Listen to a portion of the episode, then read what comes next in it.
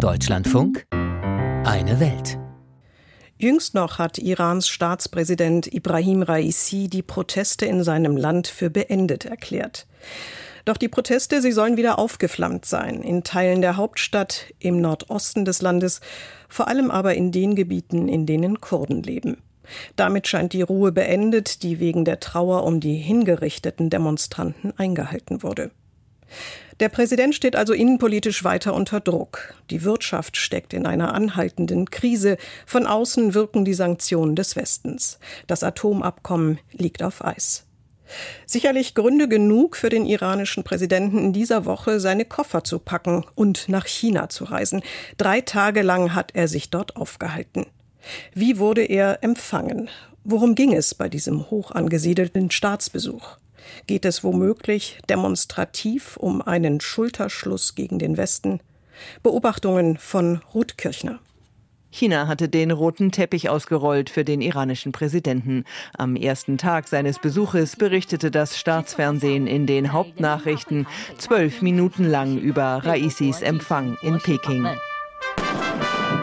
天安门广场上，鸣礼炮二十一下。 Böllerschüsse, Nationalhymnen, Abschreiten der Ehrenformation in der großen Halle des Volkes und warme Worte von höchster Stelle.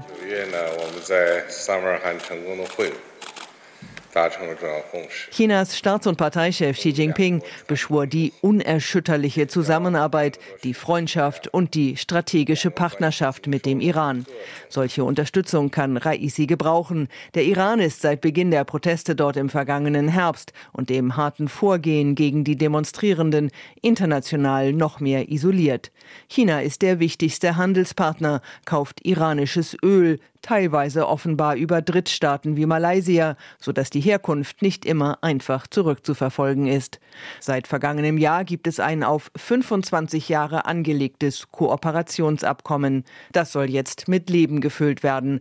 Während des Besuchs von Raisi wurden eine Reihe von Vereinbarungen unterzeichnet, etwa in den Bereichen Tourismus und Handel. Wir werden jetzt mit dem Iran die konkrete Zusammenarbeit im Handel umsetzen. China werde mehr Produkte aus dem Iran importieren, sagte die Sprecherin des chinesischen Handelsministeriums Shu Jueting. Für den Iran ist dieser Handel überlebenswichtig, für China nicht.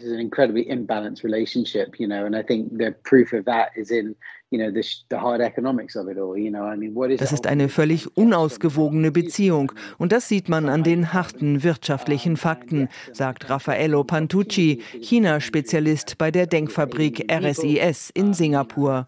China bekommt fossile Energie und Investitionsmöglichkeiten im Iran, aber das gibt es auch anderswo. Der Iran wiederum hat wegen der Sanktionen des Westens wenig Alternativen.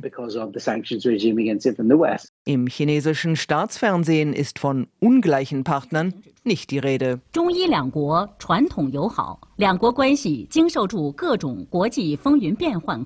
Im Staatsfernsehen werden Gemeinsamkeiten betont.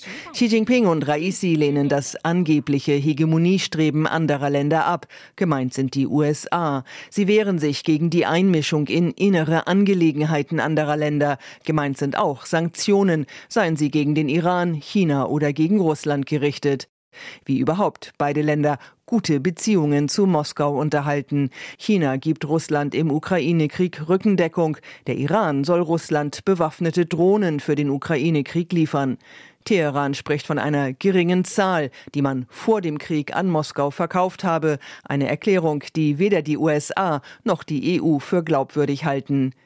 Militärisch rücken China, Russland und der Iran seit längerem zusammen. Seit 2019 gab es wiederholt gemeinsame Marinemanöver im nördlichen Indischen Ozean. Auch Xi und Raisi vereinbarten eine engere militärische Zusammenarbeit.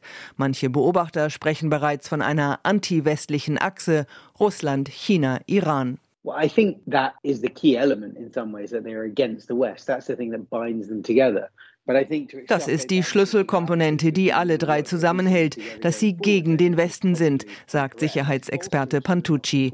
Man unterstützt sich gegenseitig, man kritisiert sich nicht, aber daraus eine Achse abzuleiten, eine klare politische Stoßrichtung, ein gemeinsames Vorgehen, ist vermutlich falsch, denn es gibt auch diverse unterschwellige Spannungen. Russland, sagt Pantucci, fürchtet, dass China sich vielleicht doch wieder den USA annähern könnte. Zu wichtig ist der Westen für die chinesische Wirtschaft.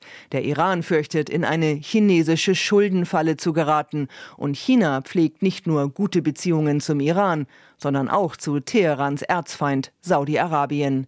Hinter den staatstragenden Bildern aus Peking verbergen sich eben auch sehr viel Misstrauen und unterschiedliche Interessen.